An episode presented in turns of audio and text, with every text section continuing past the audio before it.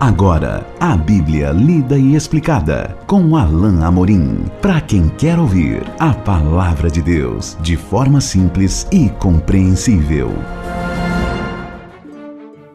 Olá, querido ouvinte, estamos de volta com o nosso programa A Bíblia Lida e Explicada. Continuamos estudando juntos o maravilhoso Sermão do Monte, ou Sermão da Montanha, de Jesus, no capítulo 5 de Mateus. Nós vamos continuar hoje o nosso estudo e eu quero que você já pegue a sua Bíblia e abra no Evangelho de Mateus, lá no capítulo 5, e nós vimos todas as bem-aventuranças e agora vamos continuar ah, naquela parte que ainda é considerada a introdução do sermão. Aqui Jesus vai dar mais algumas características importantes que são aplicadas ao discípulo àquele que é seguidor de Jesus. Características que Jesus quer ver na nossa vida, na minha vida e na sua vida, por sermos chamados de seguidores, de discípulos de Jesus. Diz-nos assim então a palavra de Deus, Evangelho de Mateus, capítulo 5, a partir do verso 13 até o verso 16. Vós sois o sal da terra. Ora, se o sal vier a ser insípido, como lhe restaurar o sabor? Para nada mais presta, senão para, lançado fora, ser pisado pelos homens. Vós sois a luz do mundo. Não se pode esconder a cidade edificada sobre um monte, nem se acende uma candeia para colocá-la debaixo do alqueire, mas no velador, e alumia a todos os que se encontram na casa. Assim brilhe também a vossa luz diante dos homens, para que vejam as vossas boas obras e glorifiquem a vosso Pai que está nos céus. A vida do discípulo é para ser uma vida diferente.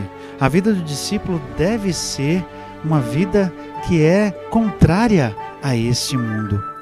Muitos dos ensinos, muitos dos princípios que Jesus nos traz aqui no Sermão da Montanha, na verdade, considerados como contracultura, algo que ia diametral, diametralmente contra a cultura da época, diferente.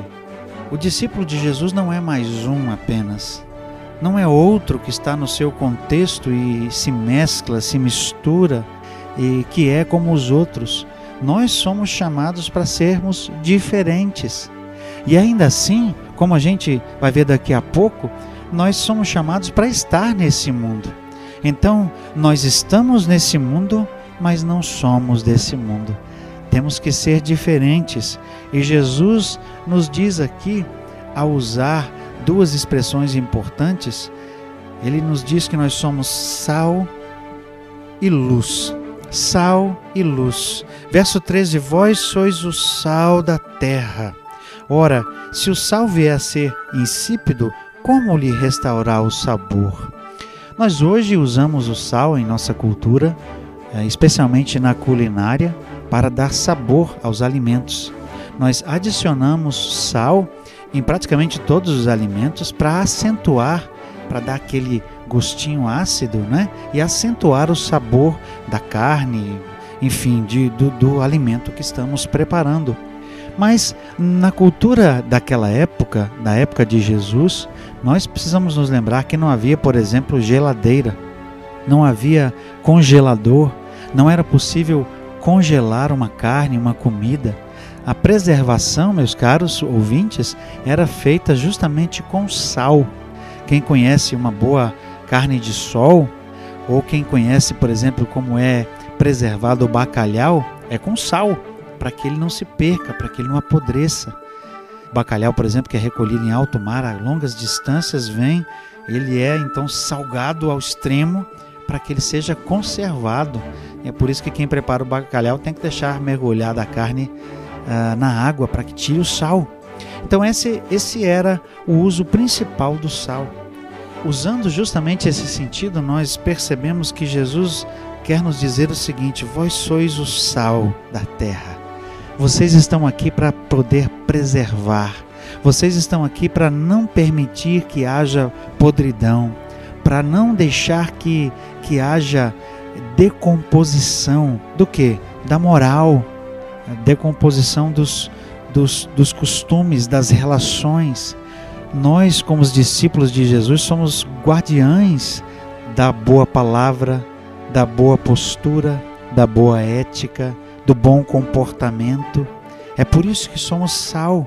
E com a nossa vida nós devemos permear então a, a, os relacionamentos, os lugares onde estamos, para impedir que haja decomposição de relações, de motivos, mas que haja uma boa conduta, que haja ética. Porque o sal insípido aqui não é o sal sem sabor. Não existe a possibilidade do sal perder o seu sabor. O sentido de insípido aqui era naquele contexto ah, quando, por exemplo, o sal era misturado com outras substâncias e ele perdia a sua capacidade justamente de conservar. É, ou seja, ele perdia a sua eficácia. Da mesma maneira, nós não podemos perder a nossa eficácia é, como pessoas que querem e devem contribuir para o seu meio, devem contribuir para impedir que o mal tome conta, que o mal prevaleça, mas que a verdade seja propagada, que a, a coisa feita de forma correta seja então a, o que caracteriza a nossa vida. E, Jesus diz assim: não serve para outra coisa senão ser lançado e pisado pelos homens. Jesus chama a atenção aqui e logo mais no versículo 16 que os homens estão a nos observar, as pessoas estão vendo e elas querem ver algo diferente em nós. Eu tenho certeza que você vai aceitar essa palavra que eu vou dizer para você. O mundo está carente de pessoas que, são, que sejam verdadeiramente cristãs.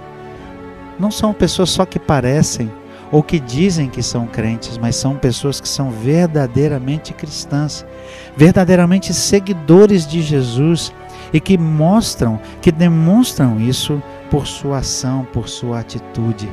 São pessoas que são sal nesse mundo que estão ali para preservar o que é bom, o que é correto, o que é justo. E mais, como diz o verso 14: Vós sois a luz do mundo.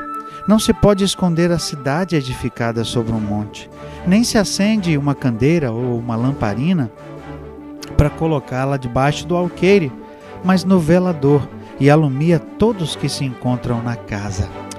Não sei você se está distante de você, mas na minha infância eu me lembro quando eu visitava o meu tio, ele morava numa fazenda, não tinha naquele tempo lá não tinha energia elétrica e a gente tinha a lamparina que era que, usada para iluminar a casa é, com querosene, era era o combustível e nós colocávamos nos umbrais das portas na parte de cima assim, bem no alto, para iluminar toda a casa. É esse o sentido aqui. Se nós somos, se você e eu somos luz do mundo, nós temos que fazer a nossa luz brilhar. E assim como a lua, por exemplo, que não tem luz própria, mas que reflete a luz do sol, nós temos que refletir em nós a luz de Cristo. Nós temos que alumiar ao nosso redor, nós temos que iluminar com a luz de Cristo que está em nós de tal forma que as pessoas vejam e glorifiquem a Deus. É isso que esse texto diz. Não é possível esconder uma cidade que está num, num monte, ela vai ser vista. Não é possível é, pegar uma candeia e colocar debaixo da mesa. Ali ela não vai servir, é preciso que ela ilumine no lugar principal.